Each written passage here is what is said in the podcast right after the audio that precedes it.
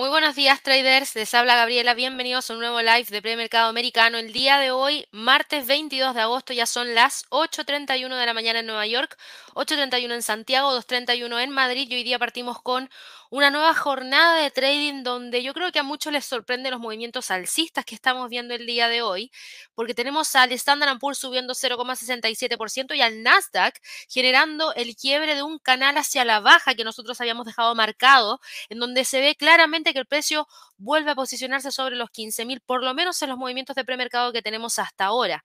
La gran pregunta es ver si es que realmente logra o no continuar con ese empuje alcista que está teniendo el día de hoy y que también viene arrastrado un poco de los movimientos que tuvimos durante la jornada de trading del día de ayer, a ver si es que logra llegar hacia esa zona de los 15.236, que es donde tenemos una media móvil de 50 periodos. Hay muchas cosas que han estado ocurriendo durante las últimas horas, pero principalmente gran parte de los movimientos que se han estado dando durante estos últimos minutos vienen a raíz de el tono optimista que hay en torno al informe de beneficios de Nvidia, que es lo que está manteniendo a los valores de crecimiento mega capitalistas en una posición sólida. Por otro lado, hay una relajación de los rendimientos de los bonos del Estado a más largo plazo que también está proporcionando cierto apoyo por parte del mercado accionario y por eso estamos teniendo los movimientos que se están dando. Pero ojo, Nvidia va a estar reportando durante la jornada de trading del día de mañana y ahí vamos a tener realmente la verdad de cuál fue el resultado que nos entregó. Esperemos que no decepcione, porque si decepciona, la caída que podría presentar el mercado sería bastante importante, porque, insisto, gran parte de los movimientos que se están dando el día de hoy vienen de la mano de esa posibilidad de que mañana al cierre, cuando Nvidia nos entregue su reporte de ganancia trimestral, sea un reporte positivo con perspectivas optimistas para más adelante. Así que ahí vamos a tener que estar súper atentos a ver qué es lo que termina ocurriendo dentro del mercado. Por otro lado, las criptos hoy día están con un movimiento bajista, pero leve. Se han logrado estabilizar después de la gran caída que tuvimos durante la semana pasada. El dólar index ha frenado un poco el movimiento hacia el alza, pero también se mantiene manteniendo, se mantiene respetando, mejor dicho, una línea de tendencia que va hacia el alza y que trae desde los mínimos del 18 de julio. Por otro lado, tenemos acá al petróleo que está con una caída de alrededor de un 1,33% y opera entre los 82 y los 79 dólares por barril. Vamos a hablar acerca de esto porque el petróleo ha estado con este movimiento bajista el día de hoy a partir de preocupaciones que hay provenientes desde China. Tenemos mucha información relacionada a movimientos que se han entregado de parte de algunas compañías en cuanto a acciones individuales. Tenemos movimientos interesantes de parte de Macy's, de parte de Lowe's, de parte de Zoom Video Communications. Tenemos también información respecto a el S&P Global Ratings que rebajó la calificación de varios bancos estadounidenses, así que ojo con eso también que se los voy a estar mencionando dentro de un par de minutitos más. Vamos a hablar acerca también de la oferta pública de la IPO que este año va a ser la más relevante que viene de la mano de ARM eh, propiedad de SoftBank, que vamos a estar hablándola en detalle porque yo sé que muchos de ustedes están interesados en algunos lanzamientos, algunas salidas a la bolsa, mejor dicho, de algunas acciones IPOs y hace rato que no hablábamos acerca de ellas porque después de las últimas que tuvimos en donde una de esas era WeWork y que fue la verdad bastante decepcionante eh, y después tuvimos el caso de la compañía Didi en Estados Unidos, que también no resultó para nada de bien. Hay que ver qué es lo que pasa con el caso de ARM, porque aquí sí que hay bastante expectativa por todo el apoyo que ha obtenido en el último tiempo y que también podríamos estar monitoreando ya para más adelante. Eh, así que vamos a hablar acerca de eso. Vamos a hablar, por supuesto, de los movimientos dentro de todo el mercado en términos generales durante la jornada de trading del día de hoy. Pero antes, yo les quiero recordar que durante estas próximas semanas tenemos una gran cantidad de cursos, seminarios, webinars que vamos a estar realizando y no quiero que se pierdan ninguno de ellos, por favor. Así que vayan y vean todo lo que estamos destacando en todas nuestras redes sociales y por supuesto vayan a nuestro sitio web porque esta semana, el día de mañana, yo voy a realizar el webinar de apalancamiento, riesgo y stops. Eso es a las 2 de la tarde hora de Nueva York y es completamente gratuito, en donde yo les voy a enseñar qué es lo que es el apalancamiento, cómo lo calculo y cómo lo manejo, cómo colocamos stops les voy a entregar cinco tips para poder colocarlos y también vamos a hablar acerca de el control del riesgo a través de position sizing. Y vamos a finalizar con una herramienta que se llama Ava Protect, donde yo les voy a enseñar a utilizarla también. Así que los dejo invitadísimos para que puedan participar. El enlace está destacado en el chat y también en la descripción de este video. Pero no se olviden que la próxima semana, dentro de siete días más, tenemos el Trading Day. Este es un evento, en realidad es un seminario en línea yo creo que muchos de ustedes han participado de todos los otros trading days que nosotros hemos realizado en eh, este año y antes también que los veníamos realizando. En esta oportunidad lo vamos a hacer 100% online. En las otras oportunidades lo hemos hecho online con presencialidad en algunos países. En esta oportunidad va a ser 100% online. Es dentro de siete días más. Vamos a hablar de estrategias de swing trading, Vamos a entregarles técnicas de hedging o cobertura y perspectivas para el cierre del 2023. Son cuatro horas en las cuales Javier y yo vamos a estar conectados junto a ustedes para poder entregarles toda esta información desde la una de la tarde hasta alrededor de las cuatro y media hora de Nueva York. Así que por favor, no se olviden de registrarse y participar. Debería estar destacado también el enlace en el chat, pero de todas maneras yo se los voy a estar enviando bueno, no en el chat, perdón, en la descripción de este video, pero igual ahí ya está destacado en el chat para que ustedes lo puedan ver y participar. También les quiero recordar, y por favor que me tome un minuto más respecto a este tema, pero el 4 del 4 al 8 de septiembre se nos viene el curso de Lux junto a Javier, que es el de estrategias de trading en 360 grados para todos los que quieran aprender a diseñar estrategias desde cero, a realizar backtesting desde cero y a optimizar una estrategia desde cero. Este es el curso para ustedes. Por favor, vayan y traten de tomarlo. Ustedes saben, siempre hay tres modalidades. La agenda es súper extensa, son cinco sesiones. Se van a impartir todos los días de lunes a viernes entre el 4 y el 8 de septiembre desde las 2 de la tarde hasta las 3 de la tarde hora de Nueva York. Puede ser tomado como modalidad online y presencial en Santiago de Chile en nuestra oficina. Esta es la agenda súper completa para que ustedes la puedan revisar. Y por último, les quiero recordar que después de ese curso llega el mes de octubre y en el mes de octubre yo voy a estar realizando el Bootcamp de Trading, que es un curso intensivo que dura aproximadamente cuatro horas, que lo voy a estar realizando en modalidad online y presencial desde Lima, en Perú. Así que todos los que estén en Lima y quieran tomar el curso presencial conmigo, vayan y traten de reservar su puesto ahora porque la sala no va a ser muy grande, porque a mí me gusta hacer cursos más pequeñitos para poder interactuar mucho mejor con la gente y también poder interactuar muy bien con la gente que está también en la modalidad online, que sé que muchos de ustedes probablemente van a participar de esa manera. Y ahí de qué les voy a estar hablando? Les voy a estar hablando acerca de Fibonacci e Ichimoku les voy a estar hablando acerca de estas dos, estos dos indicadores que yo diría son más herramientas de trading que indicadores para que puedan aprender a utilizarlos bien. Em, esto es el 4 de octubre. Lo vamos a hacer en dos sesiones, una AM y una PM, para que ustedes elijan la que más le acomoda. Si quieren horario AM, bueno, seleccionan horario AM. Si quieren horario PM, seleccionan el horario PM. Eh, y esta es la agenda. Vamos a hablar acerca de método de trading, en donde vamos a definir el riesgo. Ahí yo les voy a resolver todas estas preguntas que hay dentro de esta sección. Les voy a enseñar a diseñar un sistema. ¿Cuáles son los 10 mandamientos del trader? ¿Cómo definimos las políticas dentro de nuestro sistema? Les voy a hablar acerca del diario de trading también.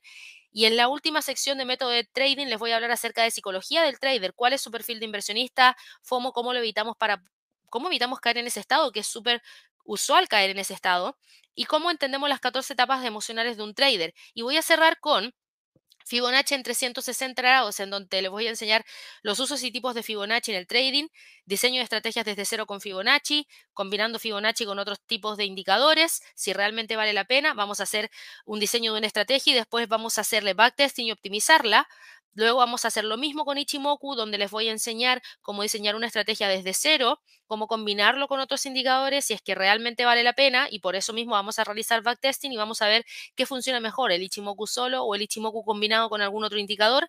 Así que ahí, por favor, para que lo puedan revisar.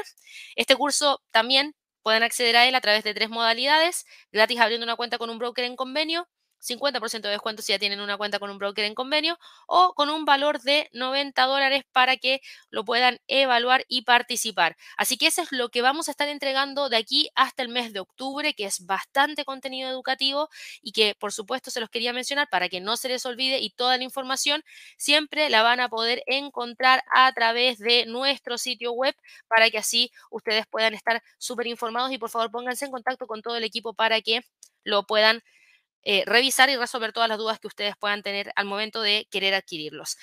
Con eso me voy a ir de inmediato a revisar lo que ha estado pasando dentro del mercado, pero antes, por favor, para aquellas personas que nos están viendo por primera vez, recuerden suscribirse al canal, prender la campanita y ojalá que nos regalen muchísimos likes.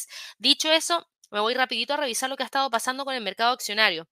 ¿Por qué? Porque el mercado accionario ha estado con movimientos bastante importantes durante las últimas jornadas. De hecho, el día de ayer nos entregó el Standard Poor's un patrón de velas que para quienes tomaron el curso de fundamentos sólidos del trading, yo creo que ya se les es mucho más fácil poder identificar estos patrones de velas que tenemos acá, como por ejemplo esta formación de tres, en donde ya tenemos una tendencia bajista, una vela de indecisión, una vela hacia el alza que abarca más del 50% de la vela roja, por ende aquí ya empezamos a hablar de un patrón que nos habla de un cambio de tendencia y claro, hoy día continuó con el movimiento hacia el alza.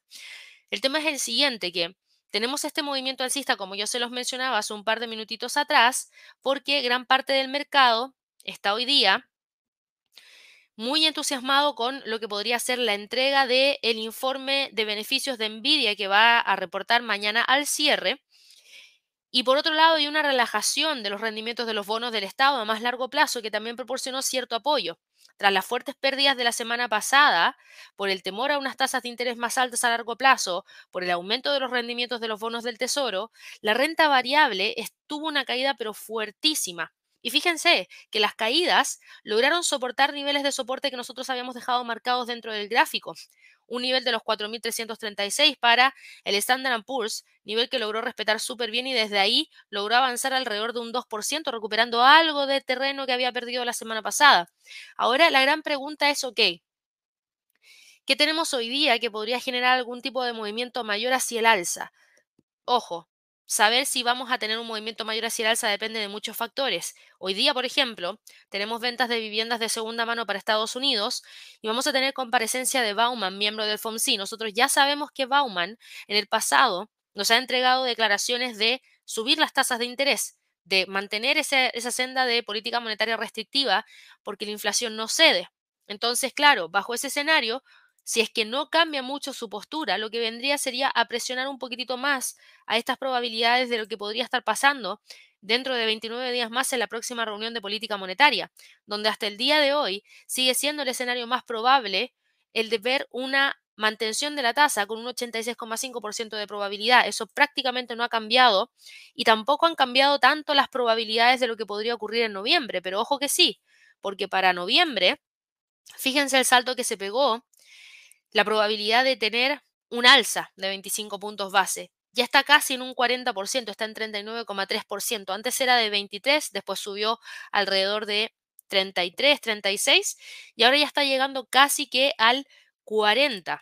Entonces, ojo, porque yo siempre les mencionaba que consideraba que para la reunión de septiembre era probable que no tuviéramos ninguna alza de tasas pero quizás ya para la reunión de noviembre yo no descartaba que existiera una posibilidad mayor de ver un alza. Dependemos muchísimo de los datos de inflación que se vayan a reportar. Y de hecho, hablando un poquito acerca de ese tema, ¿cuál podría ser uno de los factores que nos hable respecto a una inflación creciente? Que el consumo se mantenga igual, que las ventas minoristas se mantengan igual, que tengamos un mercado laboral sólido con salarios que se mantienen, con cifras de algunas materias primas básicas subiendo, como por ejemplo el petróleo que podría encarecer el costo de algunos de los bienes y servicios que nosotros recibimos, todos esos factores podrían llevarnos a tener una inflación más alta. Y en las últimas publicaciones hemos visto que esas cifras han estado empezando a tener una pendiente alcista, que es algo que vamos a tener que revisar con mucho más detalle para más adelante. Entonces la pregunta es exactamente esa. Si realmente vamos a tener o no esa continuidad de estas cifras que se están dando. Y si es que lo tenemos, deberíamos tener otra alza de tasas de interés. ¿Por qué? Porque la Fed no va a querer echar por la borda todo esto que le ha costado generar, que es controlar la inflación. Un alza más con un mercado laboral al nivel en el cual está, con un ritmo de crecimiento al nivel en el cual está, con unas ventas minoristas al nivel en el cual están, creo que no generarían un gran impacto dentro de la economía. Pero si es que mantienen, mantienen, mantienen y empieza a subir la inflación y después el próximo año volvemos a tener un alza de 50 puntos base, eso yo creo que sería mucho más complejo que subirla ahora y mantener y esperar a ver cómo el mercado se ajusta para ver lo que ocurre durante el primer semestre del año. Finalmente, lo que nosotros hemos visto es que hasta el momento se han mantenido todas las cifras de consumo porque gran parte de los estadounidenses tenían ahorros. Esos ahorros deberían empezar a decaer a partir de fines de septiembre. Por ende, ahí realmente vamos a empezar a ver la realidad de si la gente está dispuesta o no a solicitar un crédito a los niveles de tasa actual. Y ahí es donde podría empezar a darse esa presión dentro del sector minorista, en donde, claro, podríamos tener un alza más y después nada más, y ahí realmente empezar a ver una caída en el consumo. De hecho, de hecho, vámonos aquí a una compañía súper buena que nos va a ayudar un poco a entender un poco respecto a este tema. Macy's. Macy's nos entregó su reporte de ganancia trimestral durante el premercado del día de hoy, en donde nos entregó un beneficio por acción que terminó reportándose en 0.26, superó la estimación del mercado en 86,44%, lo que a mí me sorprendió, porque yo les decía, creo que el consumo discrecional va a quizás mermar un poco en las ventas de Macy's. Y no, nos entregó un muy buen beneficio por acción. De hecho, si vamos y revisamos más en detalle eh, todos los financials, lo vamos a ver acá de inmediato, en la sección de earnings, fíjense lo que hemos visto. Claro, el dato se ve súper bueno cuando uno lo, lo ve solamente como dato duro, pero si lo comparamos con los trimestres anteriores, el beneficio por acción que tuvimos en el segundo trimestre del 2022 fue de un dólar. Ahora tenemos una cifra de 0.26, muy distinto a lo que teníamos anteriormente. Ingresos parecidos, teníamos 5.600, ahora tenemos 5.130, claro, está más bajo que el año pasado. Eh, eso sí, logró superar la estimación del mercado y con eso el mercado dice, bueno, entonces deberíamos estar bien. Y la respuesta es no, no necesariamente. Si ustedes se fijan, yo veo esta curva yo no me alegro por los resultados de Macy's. Los resultados de Macy's claramente reflejan lo que nosotros esperábamos ver, que era un decaimiento dentro de este sector minorista. Entonces hoy día, cuando tenemos estos resultados, si alguien se queda solamente con eso, está haciendo una lectura equivocada de un resultado financiero, porque aquí se ve espectacular, pero cuando miramos los datos y los comparamos con los periodos anteriores, no es espectacular. Ahora, ¿esto ayuda a que la caída sea menos dura? Sí, ayuda a que la caída sea menos dura. Pero por otro lado, también Macy's nos entregó otra información que también era súper, súper relevante. Esta compañía nos dijo que, ok, tuvimos muy buenas cifras porque superó las estimaciones en la línea superior e inferior de los resultados trimestrales, pero emitió unas previsiones para el tercer trimestre de entre 3 céntimos de pérdidas por acción y 2 céntimos por beneficio por acción. Fíjense en lo que les acabo de mencionar. Estamos hablando de que Macy nos entregó la posibilidad de una pérdida para el próximo trimestre. O sea, olvidarnos un poco de esto que veníamos viendo de un beneficio por acción. Y existe una posibilidad, según Macy's, de que nos entreguen una pérdida por acción de 3 céntimos, que es poquitito, pero igual una pérdida, lo que no es bueno. Y esto estaba muy por debajo de la estimación que tenía todo el mercado de 27 céntimos de beneficios por acción. Así que eso es lo que hoy día refleja un poco la perspectiva que hay respecto a lo que podría pasar durante el tercer trimestre. Y esto viene un poco de la mano con esa posibilidad de ver que los ahorros se empiezan a acabar porque si los ahorros empiezan a acabar y los créditos no se están entregando con facilidad y además los créditos no son interesantes para gran parte de los estadounidenses, es probable que el consumo decaiga. Por ende, Macy's se está alineando a esa perspectiva de lo que ve que podría pasar para más adelante. Y hoy la acción cae un 6,65% a raíz de lo mismo. Y está cotizando en 13 dólares con 90 centavos. Se queda más o menos por acá de continuar con la caída, podría tratar de ir a buscar el próximo nivel que está en torno a los 13. Así que eso yo creo que es algo que vamos a tener que estar monitoreando muy, pero muy, muy de cerca, porque creo que podría darse efectivamente lo que está pronosticando Macy's, que claro, tengamos una mantención de la tasa, por ejemplo, ahora, con un impacto importante dentro de lo que podría ser el consumo, porque son tasas súper altas, y después se valora incluso un alza, que es algo que no se puede descartar dependiendo de los datos que nos vaya a entregar la economía de Estados Unidos dentro de las próximas semanas, generando algún, algún impacto incluso mayor. Por ende, esta compañía ya está evaluando la posibilidad de que podríamos tener peores cifras. Ahora, ¿la Fed necesita que hayan peores cifras? Sí. La Fed necesita que hayan peores cifras. La Fed necesita que decaiga el consumo. La Fed necesita que el mercado laboral afloje un poco y no esté tan sólido como está, porque de lo contrario, la política que está utilizando no, se, no es efectiva para lo que están buscando como resultado. Entonces sí necesitan que realmente eso ocurra. Así que vamos a ver qué es lo que pasa, pero el mercado no está operando hoy día a partir de lo que está ocurriendo con Macy's, no. Está operando respecto a la posibilidad de lo que se pueda dar a conocer en Jackson Hole. ¿Por qué? Porque es como, uno podría decir, un pequeño veranito de San Juan, donde el mercado está súper tranquilo, o también algunos podrían decir la calma antes de la tormenta, porque en Jackson Hole, que lo tenemos ya durante el fin de semana, probablemente se nos entregue mucha información respecto a lo que puedan estar haciendo los banqueros centrales al cierre de este año. Y si su postura es muy rígida respecto a seguir controlando la inflación, gran parte del optimismo que hay en este momento dentro del mercado podría venirse abajo. Recuerden que la reciente venta masiva de bonos se vio impulsada por la fortaleza de la economía estadounidense que redujo todas las esperanzas de que la Fed flexibilice su política monetaria en breve plazo.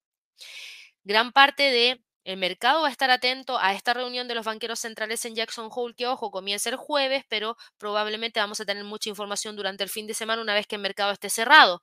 ¿Por qué? Porque ahí gran parte del mercado va a estar en búsqueda de más pistas sobre la dirección que van a tomar las tasas de interés en Estados Unidos. Tenemos el discurso del presidente de la Fed, Jerome Powell, en la reunión que va a acaparar toda la atención durante el viernes de esta semana. Hay una gran cantidad de apuestas de los operadores que en septiembre vamos a tener mantención, pero quizás en noviembre vamos a tener algún tipo de cambio en las probabilidades. Así que hay que estar atentos a ver qué es lo que termina ocurriendo. Pero claro que es importante y por eso el mercado ha estado operando de la manera la cual lo ha estado haciendo. Ojo con la resistencia para el Standard Poor's en los 4.447. En el caso del Dow Jones, la diferencia eh, con el Standard Poor's es que no está buscando un gran movimiento hacia el alza. De hecho, el alza que está teniendo el día de hoy no es significativa. ¿Por qué? Porque si bien es un alza de 0,24% y se ve mucho mejor que en los movimientos de las dos velas anteriores, el máximo de hoy día no logró sobrepasar el máximo de la vela del día lunes. Claramente el precio está operando tranquilo para el Dow Jones entre los 34.700 y los 34.200. No creo que vaya a salir de ahí. El Nasdaq viene empujado por lo que hablábamos respecto a Nvidia. Tuvimos también eh, información de parte de una compañía que también entregó eh, detalles. Dame un segundo que aquí me equivoqué de bolsa. Eh, acá está. Importantes al cierre del día de ayer, y detalles me refiero al reporte de ganancia trimestral, porque Zoom Video Communications nos entregó un beneficio por acción de un dólar con 34 centavos, superando la estimación de mercado en un 26,58%. También nos entregó un beneficio que logró superar la estimación del mercado, fueron muy buenos los resultados y eso nos llevó a ver hoy día a Zoom con un movimiento interesante hacia el alza. Hoy día se encuentra con un alza pequeñita después de haber alcanzado movimientos de más de un 2%, porque ha corregido en cierto grado todo ese impulso y se ha quedado prácticamente en los mismos niveles. No hay unas perspectivas tan espectaculares para lo que es el cierre del año, pero eh, igual es suficiente como para poder mantener a la acción entre esos 68 y prácticamente los 64 dólares por acción, que es lo que ha estado respetando por lo menos desde el día 8 de agosto. Así que el Nasdaq hoy día sube. Para el cierre de esta jornada, ¿qué es lo más relevante? Ver que realmente el precio sea capaz de cerrar por sobre los 15.000 puntos, a ver si es que logra continuar con el alza hacia los 15.160 y desde ahí buscar la media móvil de 50 periodos en 15.235. Es súper importante ver que realmente logra hacer eso, de cerrar sobre los 15.000, porque además confirmaría la ruptura del canal bajista. Pero ojo, todavía no se puede cantar victoria, porque igual podríamos tener al precio de este activo, y aquí voy a agrandar un poquitito al gráfico y me voy a ir un gráfico de una hora. Igual podríamos tener este activo haciendo lo siguiente. Miren el gráfico de una hora. Vean esta línea de tendencia hacia el alza. Podríamos tener algún tipo de tensión de este impulso sí, Si el precio es incapaz de mantener esta línea de tendencia alcista y vuelve a quebrarla, rápidamente podría reingresar al canal. Y eso es lo que nosotros vamos a tener que seguir muy de cerca. Hasta el momento se ve que lo quiere mantener. Yo la voy a dejar marcada aquí, pero en un color azul para que no se nos olvide mañana revisarla. Y ver si es que realmente logró continuar hacia esos 15.150 como próximo nivel más importante. Por lo menos hasta ahora tiene fuerza alcista y hay que ver si realmente logra mantenerla. Para el Russell, el movimiento del día de hoy también es hacia el alza, parecido a los movimientos que hemos tenido para el resto de los índices. Y el único que ha estado más flojito hoy día ha sido el Dow Jones. Ese ha sido el único más flojito que hemos tenido el día de hoy.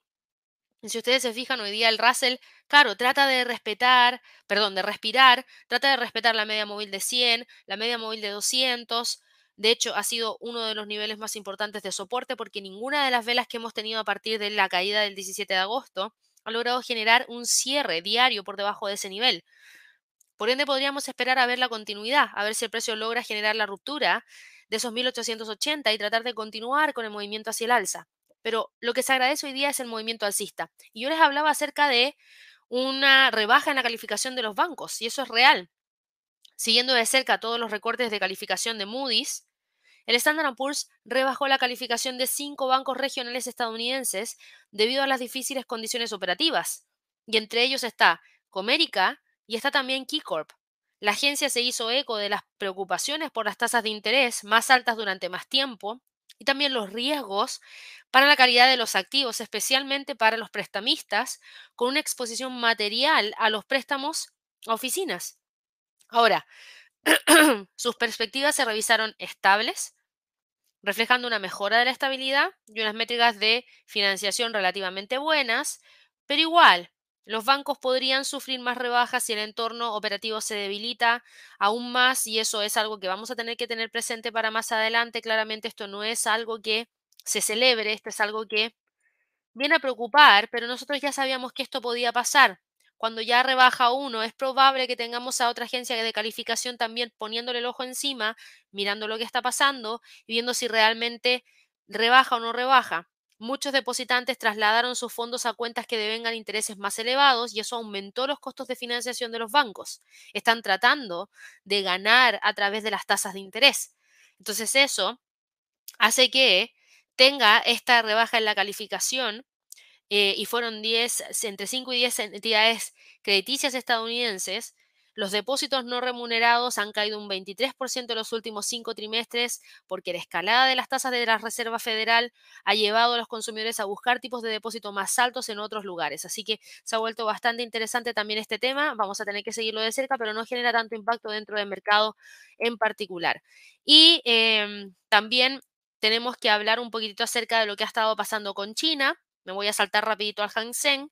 Hoy día el Hang Seng ha logrado mantenerse al alza y de hecho ha logrado detener la caída. Respetando los 17.600 todavía sigue con una tendencia bajista súper, súper, súper fuerte. De eso no hay ninguna duda. Pero el precio logró detener la caída. Hemos visto que China está intensificando la defensa de su moneda, encareciendo a los, a los inversionistas las apuestas a la baja. El Banco Central está relajando la política monetaria, pero también al mismo tiempo está intentando frenar las pérdidas del yuan con fijaciones más fuertes de lo que el mercado espera, ventas de dólares por parte de los bancos estatales y medidas como el ajuste de las normas sobre flujos de capital. Así que aquí hay que ver qué es lo que pasa para más adelante. Ahora, hay muchos que siguen proyectando una mayor debilidad de la divisa, del yuan chino me refiero, que se está acercando a su mínimo en lo que va del año en el mercado extraterritorial. Si nosotros vamos y revisamos al dólar frente al yuan, Fíjense en qué está el dólar frente al yuan. Ganando terreno. Y si nosotros miramos el gráfico mensual, prácticamente está llegando a alcanzar los máximos históricos que ha tenido y que no se han alcanzado hace muy poquitito atrás. Se alcanzaron durante octubre del 2022. Entonces, claro, estamos viendo que China está intensificando todas las medidas como para poder generar este tipo de control y tratar de controlar a los vendedores de la manera en como pueda para tratar de calmar un poco los mercados. Por lo menos hasta hoy día se han calmado un poco los mercados y eso se agradece. En cuanto al calendario económico, hoy día teníamos un calendario económico, yo les diría, relativamente tranquilo, no hemos visto mucho movimiento en general dentro del mercado del día de hoy. No teníamos muchos fundamentales provenientes desde la zona euro. Recién los fundamentales más importantes los vamos a conocer a las 10 de la mañana para Estados Unidos con las ventas de viviendas de segunda mano. Eh, y después vamos a tener la comparecencia de Bauman a las 2.30 de la tarde hora de Nueva York. Así que gran parte del mercado se ha estado moviendo por el sentimiento general que ha tenido el mercado. Yo les decía, esa sensación de mayores alzas también se han sentido dentro de la bolsa en Europa, donde nosotros dejamos la semana pasada a un Eurostock 50 cerrando en los 4.175 y ahora tenemos un Eurostock 50 cerrando niveles mucho más altos que eso. Es lo que voy a monitorear de ahora en adelante para el Eurostock 50, esta línea de tendencia bajista que hasta el momento mantiene. Si la logra mantener desde esta línea que está más o menos en torno a los 4.283, podría dar la vuelta para buscar nuevamente los 4.175 y si no, ojo con los 4.350, que es una zona de resistencia relevante. Para el DAX, que hoy día sube 0,82%, la ruptura de la línea de tendencia bajista llega un poquitito antes de tiempo, estaría rompiendo los 15.769. Eh, intentando en realidad romper, porque en este momento si uno viera a la vela y se cerrara en este momento, estaría manteniendo el nivel de soporte 1 mensual que ahora se transformó en resistencia. Así que yo me quedaría mirando de cerca esta zona para ver si logra quebrar y continuar en búsqueda de los 16.000. El IBEX de España está con un alza de 0,84% y se queda aquí. Vamos a dejar una línea de tendencia bajista, que es esta que tenemos acá. Hay que monitorearla de cerca. En el caso de que logre quebrarla, el precio podría retomar la línea de tendencia alcista que traía desde el 24 de marzo para ir a buscar los 9.500. El CAC 40 hoy día sube 0,73% y está en búsqueda de generar la ruptura de la media móvil de 50 en 7307 para ir a trasladarse hacia el pivote mensual en 7360. El FTSE del Reino Unido sube 0,36% y opera entre los 7.300 y los 7.220. No creo que vaya a salir de ahí, yo creo que va a terminar quedándose dentro de esa zona. ¿Qué ha pasado con las criptos? Vamos a verlas acá de inmediato y vamos a ir a revisar qué es lo que ha estado ocurriendo con las criptos en términos generales. Pero lo que yo veo acá, y por eso agrandé el gráfico, porque casi no se ven las velitas, son velas muy chiquititas, casi sin movimiento dentro del mercado. Si ustedes se fijan, el precio sigue oscilando entre los 27.000 y los 25.260. Yo no creo que vaya a salir de ahí rápidamente. Esta caída que presentó durante el 17 de agosto fue una caída brutal para las criptos, específicamente para el Bitcoin, porque nos dejó con un cambio desde una tendencia alcista, con un sesgo alcista por todas las medias móviles, a pasar a un mercado completamente bajista en este momento a partir de los indicadores técnicos, en donde tenemos los 27.000 y los 25.260 como niveles más importantes en términos de soporte y de resistencia. Ethereum, lo mismo, también nos quebró niveles súper importantes y que es lo que yo voy a estar monitoreando para más adelante, 1640 como soporte y 1702 como nivel de resistencia clave.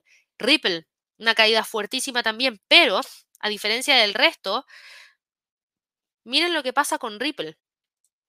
Ripple mantiene la línea de tendencia hacia el alza que trae desde el 14 de marzo, mantiene la media móvil de 200 periodos en los 0,4979 y el precio se queda ahí entre los 0,50 y los 0,55. Así que yo voy a seguir monitoreando esta zona, cada vez se aproxima más a la línea de tendencia bajista, a ver si es que nos da algún tipo de sorpresa y empuja hacia arriba, que, también podría ser algo bastante interesante para esta cripto.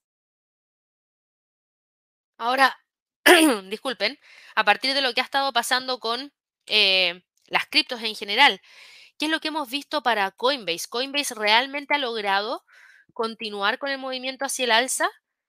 Lo vimos por lo menos el freno el día viernes y vimos también el repunte durante el día de ayer. Y fíjense que hoy día también sube un 1,86% y eso nos deja justo en la línea de tendencia bajista. Así que no descarten algún tipo de rompimiento que nos lleve incluso a cotizar sobre los 80.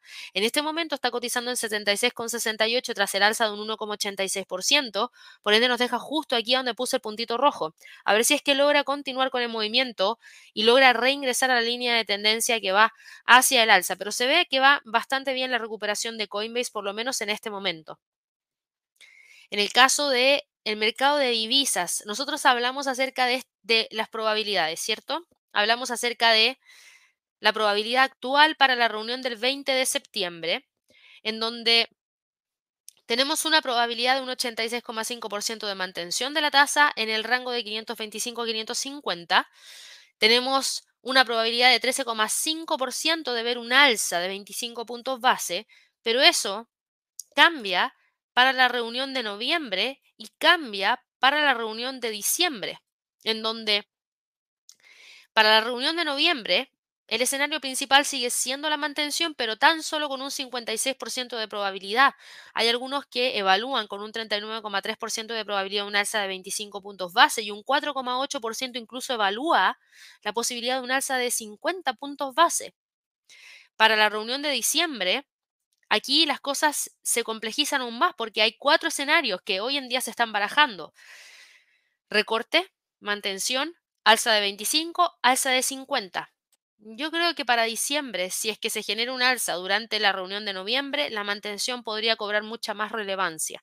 Pero eso es algo que vamos a tener que esperar y ver para más adelante. Pero todos estos cambios en las probabilidades, claro que han dejado a un dólar muy tranquilito, operando entre los 103 y los 103,50 y hoy día subiendo 0,14% para ver si logra romper esos 103,51 y desde ahí trata de trasladarse hacia los 103,76 y poder continuar en búsqueda de los 104, 104,50 como próximo nivel más importante. El euro dólar, a raíz de las alzas que ahora mismo está presentando el dólar index, vean lo que hace. Cae. ¿Ha cambiado algo en relación a lo que dejamos el día viernes? Nada. Seguimos con una tendencia bajista para el euro dólar.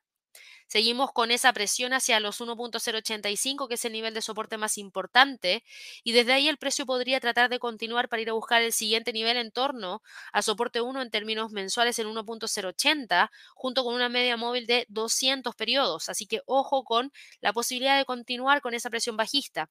La libra frente al dólar el día de hoy está con un movimiento hacia la baja por esta alza que está presentando, en este caso, el dólar. El mismo análisis que acabamos de realizar para el euro dólar. 1.28, 1.2650. La línea de tendencia alcista es lo que prima. Por ende, aquí no podemos hablar de una lateralidad. Aquí hablamos de un triángulo ascendente en donde se ve que hay una presión hacia el alza y un techo los 1.28. ¿Y por qué pasa esto? A diferencia del euro dólar, en donde la configuración es completamente distinta, en donde hay una fuerte presión bajista y buscando ese nivel de piso para quebrar. Aquí, a diferencia del euro dólar, se mantiene la tendencia hacia el alza buscando la resistencia para quebrar. Lo que pasa es que el Reino Unido sigue siendo uno de los países con la inflación más alta y si la Fed sube la tasa en la próxima reunión, ¿qué tan probable es que siga subiendo la tasa el Reino Unido? Mucho más probable aún y mucho más y por mucho más tiempo. Así que por eso la libra no afloja y se mantiene firme con la línea de tendencia alcista en búsqueda de esos 1.28. El dólar frente al yen. ¿Qué ha pasado con el dólar frente al yen? A ver, em, el gobernador del Banco de Japón Kazuo Ueda se reunió con el primer ministro durante la jornada de trading del día de hoy. Dijo que no se había hablado de la volatilidad de los tipos de cambio, pero el mercado ya le está poniendo ojito a eso. ¿Por qué? Porque llevamos a un dólar frente a un yen operando constantemente ya desde el día martes de la semana pasada, entre los 145 y los 146,22. Si logra quebrar, podría tratar de ir a buscar el próximo nivel en torno a los 147. ¿Hay tendencia hacia el? Sí, hay tendencia hacia el alza. Esta pequeña línea de tendencia alcista se mantiene súper, súper bien. Pero yo diría que más que esa línea de tendencia alcista, con lo que me voy a quedar es con el rango entre los 145 y 147, que creo que es lo más relevante. ¿Por qué? Porque si el precio logra romper los 147 con mayor razón, podría continuar con el alza. Ahora, ojo, que hay mucho ruido respecto a posibilidades de intervención que no podemos descartar. El dólar norteamericano frente al canadiense, ¿en qué está el día de hoy? Vamos a revisarlo acá de inmediato. Voy a agrandar un poco el gráfico porque las velas están muy pequeñitas. A ver si es que lo logramos ver mejor ahí. Si ustedes se fijan, el precio se está quedando entre los 1.35 y la zona de los 1.3570.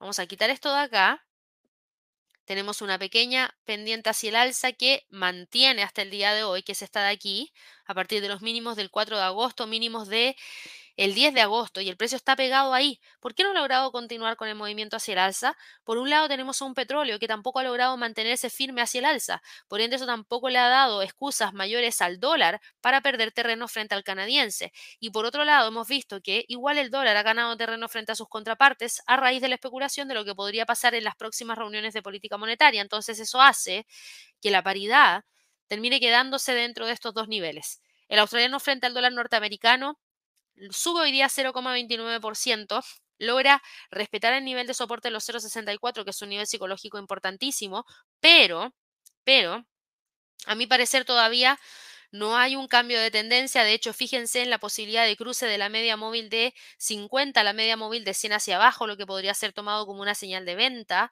Si llegásemos a tener algún tipo de presión mayor hacia la baja por parte de este activo, incluso desde los 0,6450, podría volver a retomar la senda bajista para buscar ese nivel psicológico.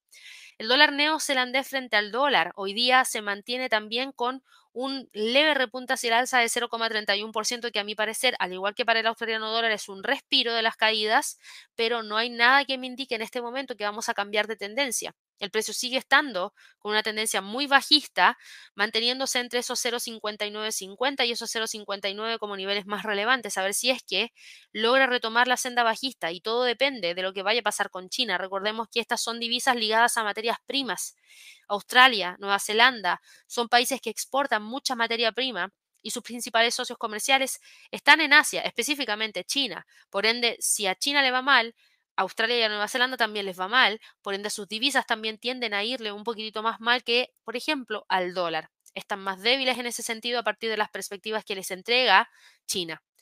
El dólar frente al franco suizo se mantiene firme entre los 0,8750 y los 0,88,34. El dólar frente al peso mexicano retoma la senda bajista. Tenemos una caída importante hoy día de 0,32%, buscando romper el pivote en 16,91. Y fíjense cómo el dólar frente al peso mexicano ha intentado en varias oportunidades cambiar de tendencia y no lo ha logrado. Se sigue manteniendo firme entre esos 16, 17,20, perdón, y los 16,91. Si el precio logra romper, podría tratar de ir a buscar esos 16,70. El dólar frente al peso chileno también ha respirado el día de hoy de las alzas porque ha caído levemente 0,35%, pero yo diría no hay cambio. El dólar frente al peso chileno sigue manteniendo firme los 866 como soporte y los 877 como resistencia. No creo que vaya a salir de ahí, yo creo que el precio va a terminar quedándose dentro de esa zona por lo menos para esta jornada. Mientras más se debilite el cobre, más fortaleza tiene también el dólar. Además, acá en Chile en este momento hay, un, hay unas lluvias súper fuertes en el centro de Chile que están lamentablemente dejando muchas ciudades bajo el agua. Entonces eso también genera una perspectiva no muy optimista para lo que pueda ocurrir para más adelante. Probablemente se va a requerir una gran cantidad de gasto para poder recuperar todo eso que se está perdiendo en este momento, volver a reconstruir algunos puentes que eh, lamentablemente han fallado por los ríos que tienen mucha fuerza por las fuertes lluvias que estamos teniendo. Entonces, claro, eso también da un panorama un poquito más sombrío para el peso chileno y hoy día no estamos viendo una gran alza porque también el precio está tratando de mantenerse firme entre esos 8,77 y por debajo de ese nivel porque tampoco hay justificaciones mayores como para poder empujarlo hacia esos 8,87. Pero los datos de esta semana, junto con los datos de la próxima semana, que sí que van a ser relevantes, ahí sí que vamos a tener una gran cantidad de movimiento a partir de lo que pueda estar ocurriendo con...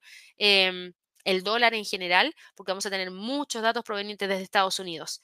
El dólar frente al peso colombiano Hoy día opera en torno a los 4.113 y se queda entre los 4.081 y los 4.150. El dólar frente al sol peruano se mantiene entre los 3.72 y los 3.70. Y tenemos las materias primas. Materias primas que también seguimos muy, muy de cerca todos los días. Y tenemos acá los precios del petróleo, que hoy día están retomando las caídas. Los inversionistas se están mostrando pesimistas ante el malestar económico en China, que lastra claramente la demanda del principal importador del crudo del mundo, eh, y también limita el impacto de los recortes de la oferta. China, que es la segunda economía a nivel mundial, se considera clave para poder apuntalar la demanda de petróleo durante todo el resto del año. La lentitud de la actividad económica ha frustrado a los mercados tras el impulso de la reapertura después de la crisis, que es lo que hemos venido comentando en las últimas, yo diría, tres semanas. Las promesas de las autoridades para ayudar a la recuperación no han cumplido hasta ahora las expectativas, incluido un recorte menor de lo esperado de un índice de referencia clave para los préstamos el día de ayer.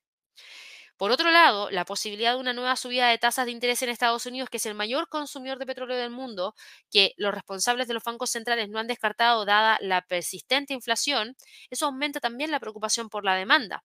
Se espera que Estados Unidos siga reduciendo sus reservas. Eh, hay inventarios de crudo y gasolina que habrían caído la semana pasada y también tenemos los datos del Instituto eh, Americano del Petróleo que se van a publicar el día de hoy. También es posible que se produzca una reducción de la oferta. Se espera que el ministro de Petróleo de Irak discuta una posible reanudación de las exportaciones de petróleo con su homólogo turco durante las próximas horas.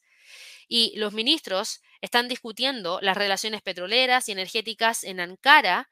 Eh, no se dijo si se discutió una reanudación de las exportaciones a través del terminal de la petrolera de Seihan.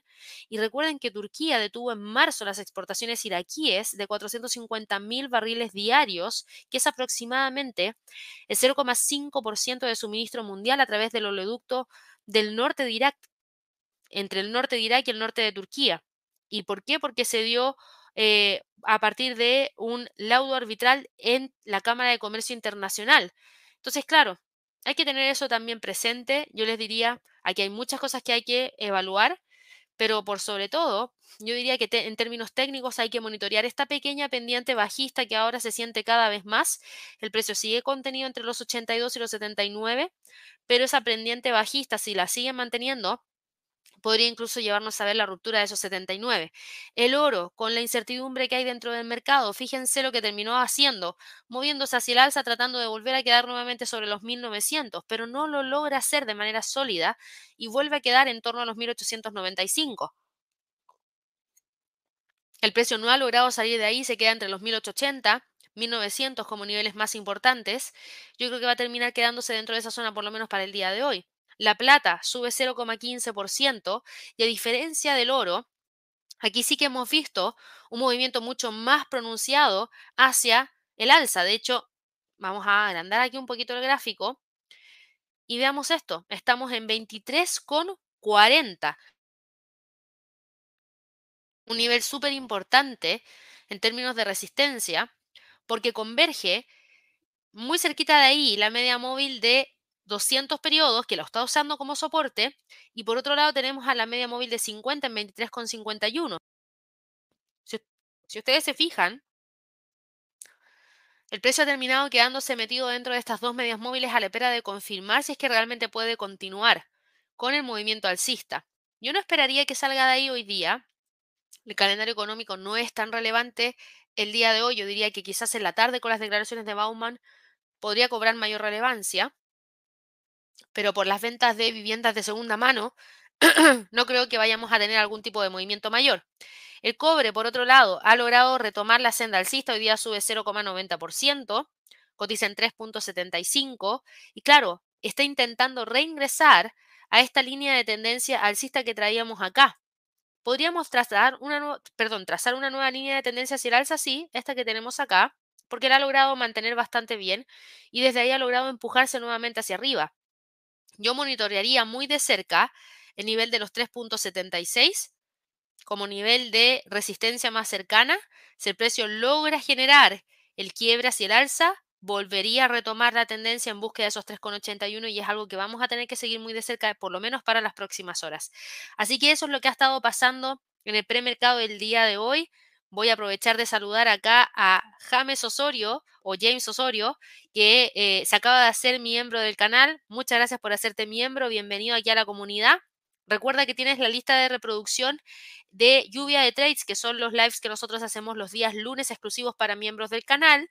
Eso lo hacemos todos los días lunes a las 12 horas de Nueva York para que ahí lo tengas presente, James. Y muchas gracias por la membresía. Voy a aprovechar de saludar a aquellas personas que están conectadas aquí. Leo, buenos días para ti también. Aquí me preguntabas por Baidu, lo vamos a ver de inmediato y gracias ahí por... Eh, eh, esperando que esté mejor, sí, ya estoy un poquito mejor, por eso estoy de vuelta con ustedes. Em, a ver en qué está Baidu. Sube 3,43%, está en 129,20 y este fue su reporte. Superó la estimación de mercado en cuanto a beneficio por acción, pero súper bien, y los reportes también, perdón, los reportes y los ingresos también, pero al igual como lo vimos para Macy's, ¿es bueno o es malo? Es espectacular, te diría yo. Mira para Baidu, es el beneficio por acción más grande que has tenido en el último tiempo. Así que dedito para arriba en cuanto a beneficio por acción, porque por lo menos esta cifra logró superar con creces todas las publicaciones anteriores. Y en cuanto a ingresos, no logró alcanzar el máximo histórico, que fue durante el cuarto trimestre del 2021, donde se reportaron 5.210 millones de dólares, pero estamos en 4.690. Entonces, no está tan mal, supera lo que tuvimos en el, segundo trimestre del 2022, por ende es mucho mejor que el año pasado, mostró un crecimiento. Yo te diría que Baidu fue sólido con su reporte, por eso hoy día sube este 3,47% y queda en 129,25. El tema está en que, claro, le preocupa a China en términos generales y eso es lo que no le ayuda a buscar retomar con tanta fuerza los movimientos alcistas. Yo voy a dejar acá un Fibonacci el próximo nivel de resistencia está en 131,16. Un saludo para ti, Alejandro. Un saludo también para Maino. Nos preguntabas por Eli Lili. A ver en qué está. Eh, a ver, Eli Lili. Es L-L-Y. Vamos a ver acá de inmediato.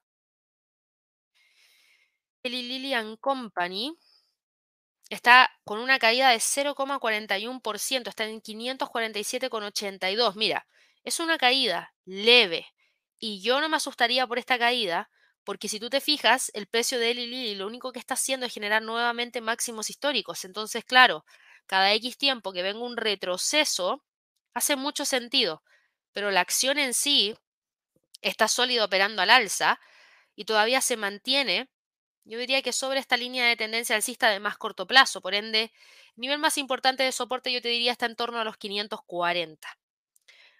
Hernando nos preguntaba acá, eh, muchas gracias ahí por los deseos también, las subidas que estamos viendo en este momento, Tesla, Microsoft, eh, Artificial Intelligence, C3.ai, Coin, eh, Goldman Sachs, Verizon, son solo un receso para continuar a la baja. Eso es lo que estábamos hablando justamente, Hernando, que yo creo que aquí hay dos cosas que ver.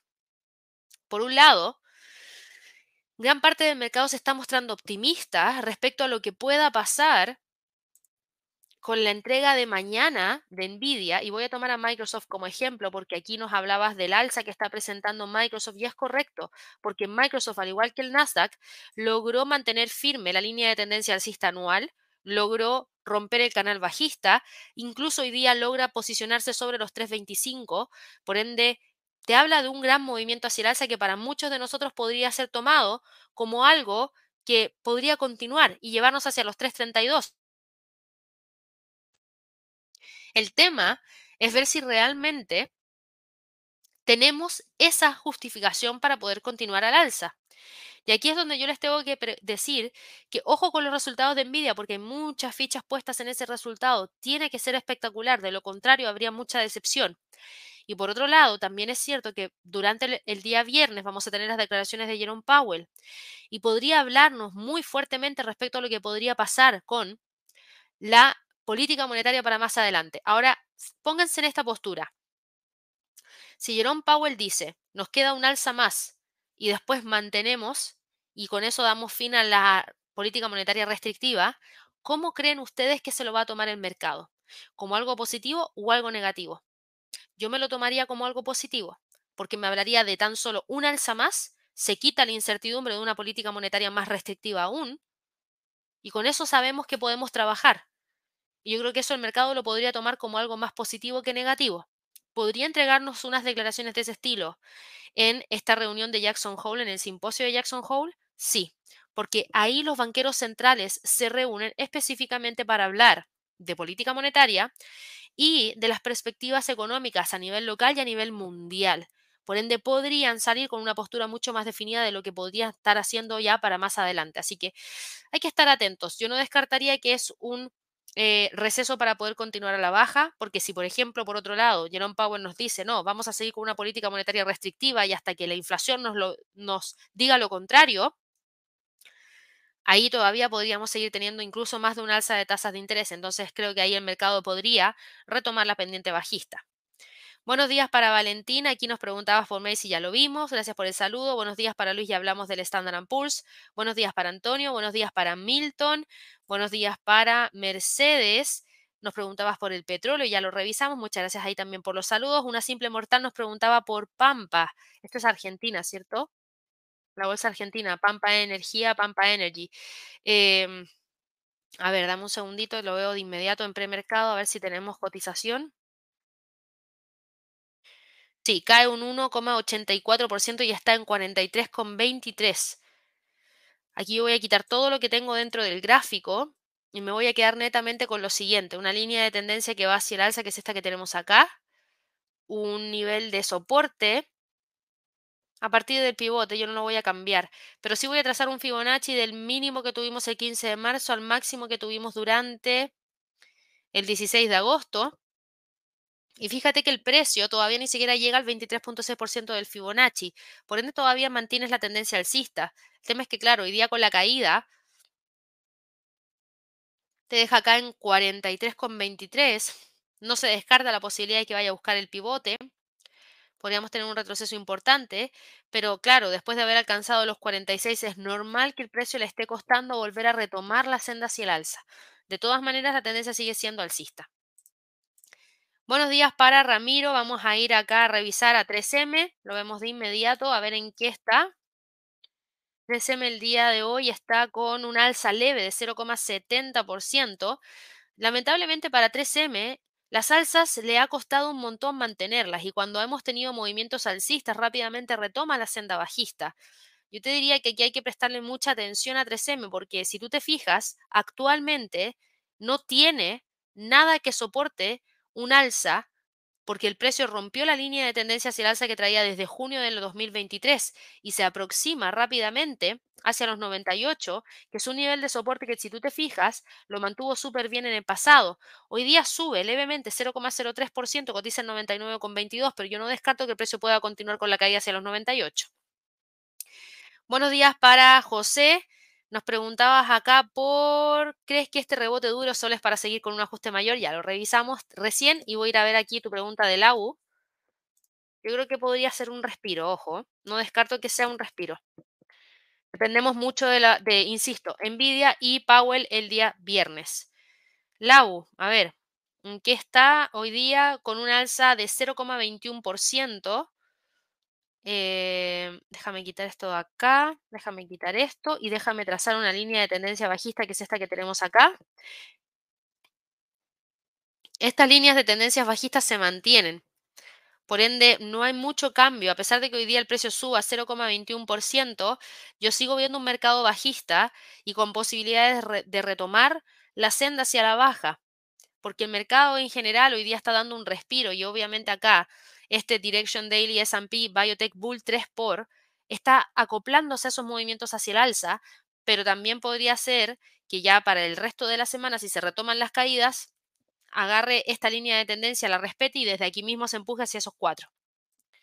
Vamos acá con otro saludo, un saludo para ti, un saludo para Wilson también. Nos preguntabas por una cripto LBRY. Perfecto, la vamos a ver frente al dólar sigue muy tranquilamente operando, mira, dentro de esta zona entre los 0,14. Aquí tienes una pequeña pendiente bajista. Ojo, que me cuesta un poco analizarla porque tiene poca liquidez esta cripto. Por eso las velas son de la manera en como la estás viendo ahora, fíjate. Ahí se ve a simple vista.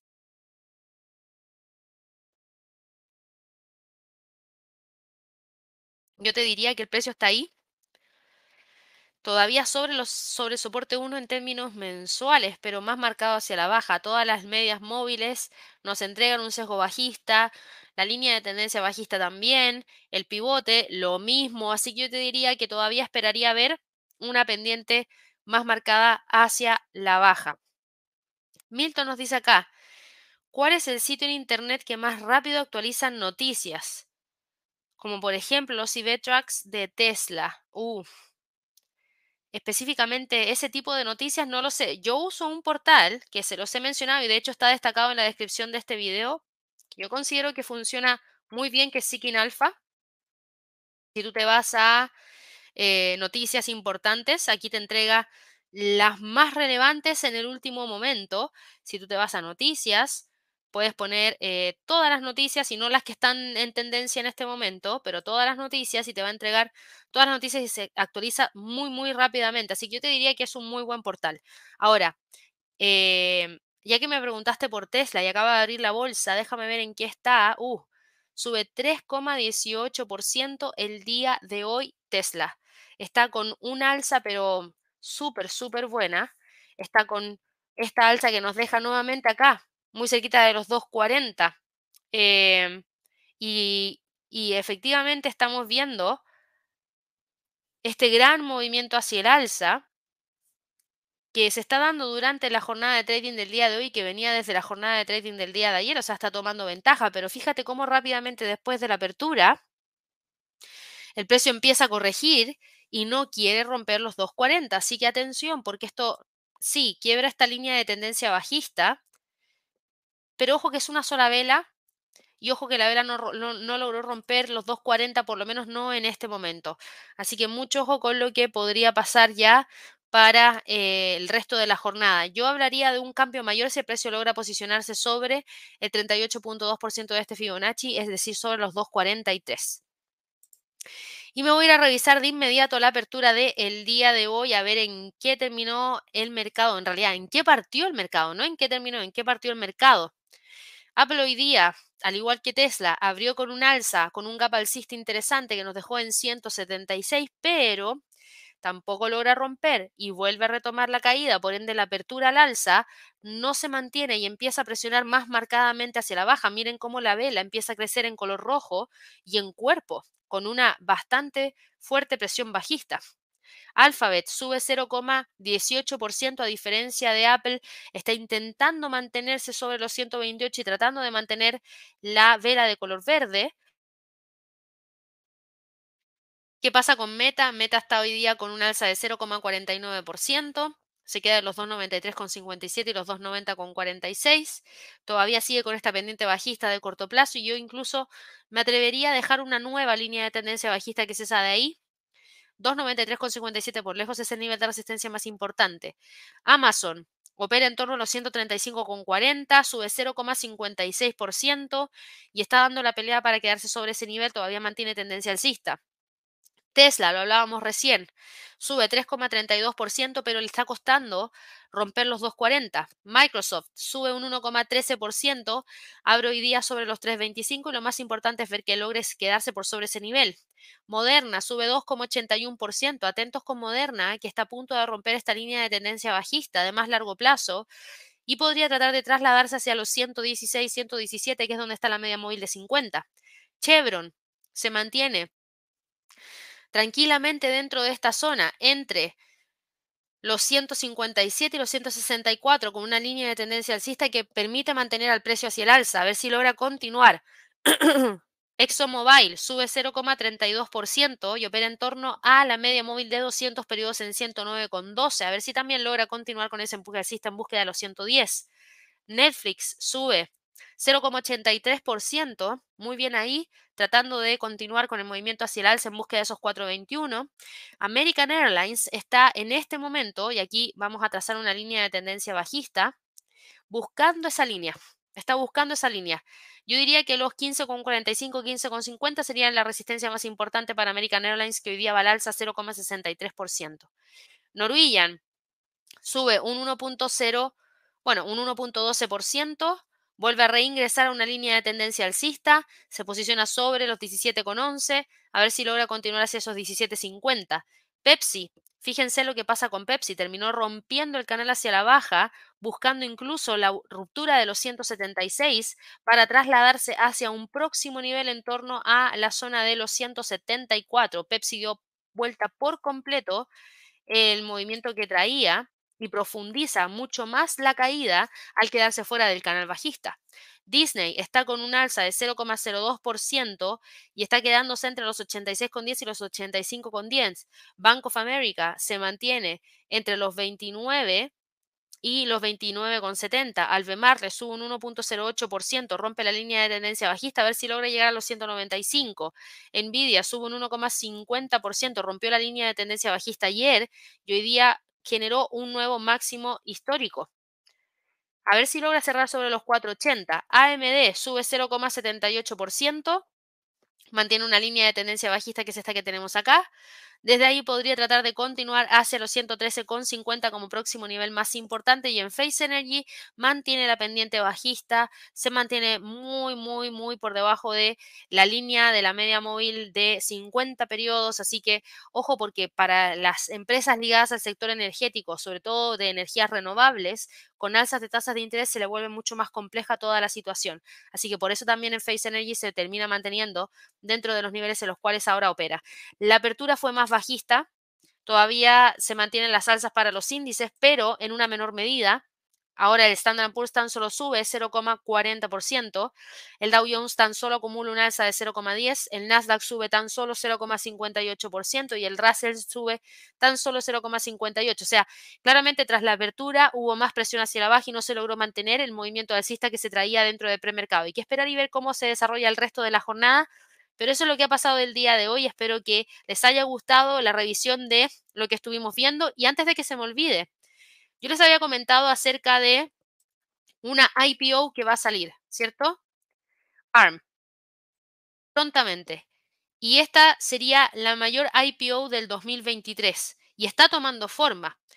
Porque este diseñador de chips ARM, que es propiedad de SoftBank, presentó un folleto preliminar para cotizar en el Nasdaq a principios de septiembre, lo que podría suponer una ganancia inesperada para el fundador de SoftBank, eh, cuyo Vision Fund perdió decenas de miles de millones de dólares el año pasado. También va a ser la segunda vez que ARM salga a la bolsa, porque la primera cotización de la empresa tuvo lugar en 1998, antes de que SoftBank comprara la firma por 32 mil millones de dólares en el año 2016. Ojo que ahora podría valer el doble. Entonces, ¿por qué estamos tan interesados por esto? Hay diseños de circuitos y arquitectura de chips de ARM que están presentes en casi todos los smartphones, así como en muchos ordenadores personales, como en muchos autos, como en muchos servidores, como en muchos equipos de red. La demanda de los productos se disparó durante la pandemia, pero los beneficios se han enfriado en los últimos trimestres y al caer la demanda de productos electrónicos y del sector de chips en conjunto, eso también ha dañado la demanda en el corto plazo. Ahora, el panorama a largo plazo para la industria prevé un aumento exponencial de la potencia informática para cosas como el Big Data y la inteligencia artificial. Y en la actualidad, ARM estima que aproximadamente el 70% de la población mundial utiliza productos basados en ARM y espera que su mercado crezca casi un 7% al año hasta alcanzar unos 247 mil millones de dólares a fines del año 2025. Así que se ve súper interesante. Ahora, claro está que va a tener que navegar por algunas aguas difíciles para alcanzar algunos objetivos con factores de riesgo como por ejemplo la exposición en China, los grupos de arquitectura de código abierto. Yo creo que aquí hay que ver algo bastante interesante porque una de las empresas de semiconductores más importantes del mundo también ha tratado de impulsar su perfil hablando de una serie de grandes empresas tecnológicas para inversores anclas, entre ellas Amazon, Apple e Intel. También ha tendido la mano Nvidia, que se subió a la ola de frenesí de los chips de inteligencia artificial y que ya había intentado comprar a ARM por 66 mil millones de dólares antes de recibir el visto bueno de los reguladores. El éxito o fracaso de la oferta pública de ARM, de la IPO de ARM, va a ser seguido muy de cerca por todos nosotros, muy de cerca por todos los emisores, muy de cerca por todos los banqueros, como un indicador si la reciente reactivación del mercado de las IPOs es sostenible o no. Y esa es la gran pregunta que queda ahora, porque recuerden, ¿hace cuánto tiempo que no escuchamos de una IPO? Hace bastante tiempo. Se ha observado cierto optimismo en torno a las IPOs más pequeñas, como por ejemplo la cadena de restaurantes Cava, que se hizo hace muy poquitito en junio, como por ejemplo la de la empresa de belleza basada en inteligencia artificial, Oddity, que se hizo en julio, pero es posible que las grandes empresas quieran ver si la situación se ha descongelado por completo antes de lanzarse. Así que aquí vamos a tener algo bastante interesante si es que realmente se da porque nos va a permitir tener una medida de temperatura de qué tan bueno está el mercado de las IPOs para este tipo de compañías, a ver si es que se retoman un poquitito más ya para el cierre del año. Así que no me podía ir sin comentarles eso.